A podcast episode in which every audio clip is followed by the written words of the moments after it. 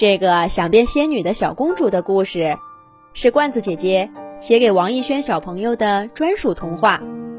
祝王艺轩小朋友像故事里的小公主一样勇敢、聪明。在遥远的神秘世界，有一个小小的王国。小小的王国里，有一位小小的公主。国王和王后给这位小小的公主取名字叫萱萱。在这个神秘的世界里，一直有着关于仙人的传说，而萱萱小公主最爱听仙人的故事。故事里的仙人可以上天入地。移山挪海，活几百上千岁。萱萱小公主羡慕极了，她对王后说：“妈妈，我要当一位小仙女。”可是王后对萱萱公主说：“我只希望我的女儿快快乐乐的。”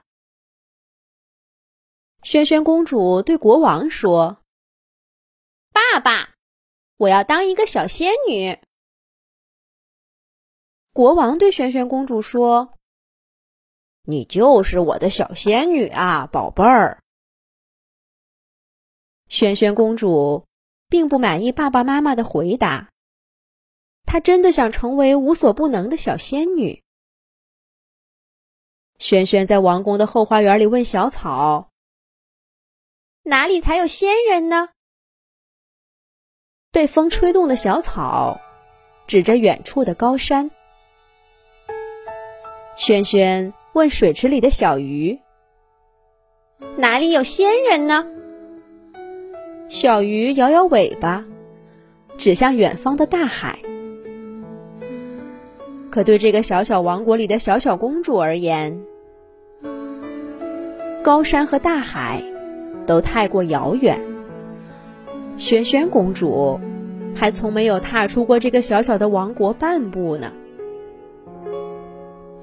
时间滴答滴答流过，萱萱公主一天天长大。这一天是萱萱公主十八岁的生日。这些年来，萱萱公主不但和王宫教师学习了很多书本上的知识，还跟王宫护卫学了很厉害的功夫。王后妈妈送给她亲爱女儿的生日礼物，是一匹俊美的白马；而国王爸爸送给萱萱公主的，是一把随身佩戴的宝剑。国王和王后知道，这些年萱萱公主一直在为去高山大海寻找仙人而努力着，那是女儿的梦想。虽然很想留女儿在身边，但他们最终还是选择支持了女儿。王国里的居民们也都知道，他们的小公主要到远方去探险，都来城门口欢送小公主。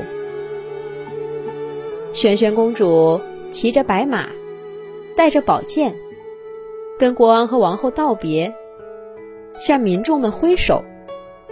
然后，他骑着马出了城门，向着远处的高山，向着心中的梦想，飞驰而去。萱萱公主花了一年多的时间，穿过一个一个不同的王国，翻过一座又一座山川，遇到过野兽和强盗，也得到过小动物和陌生人的帮助。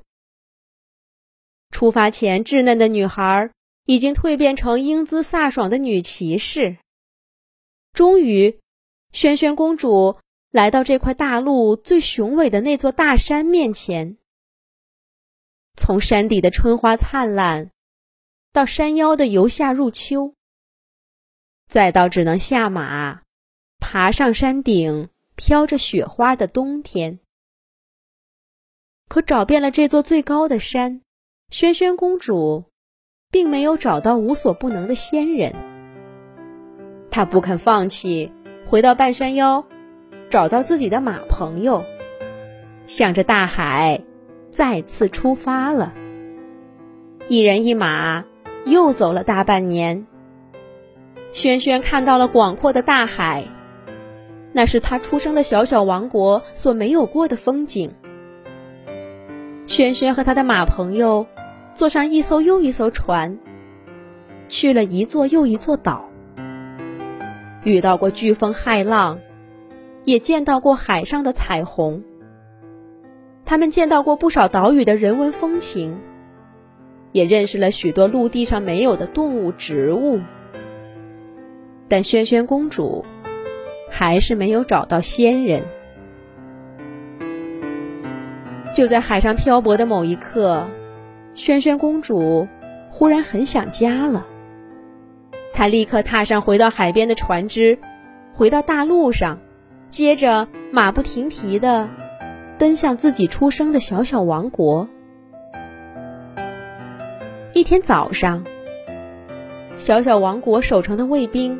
刚刚打开城门，就看见远处道路上扬起了灰尘。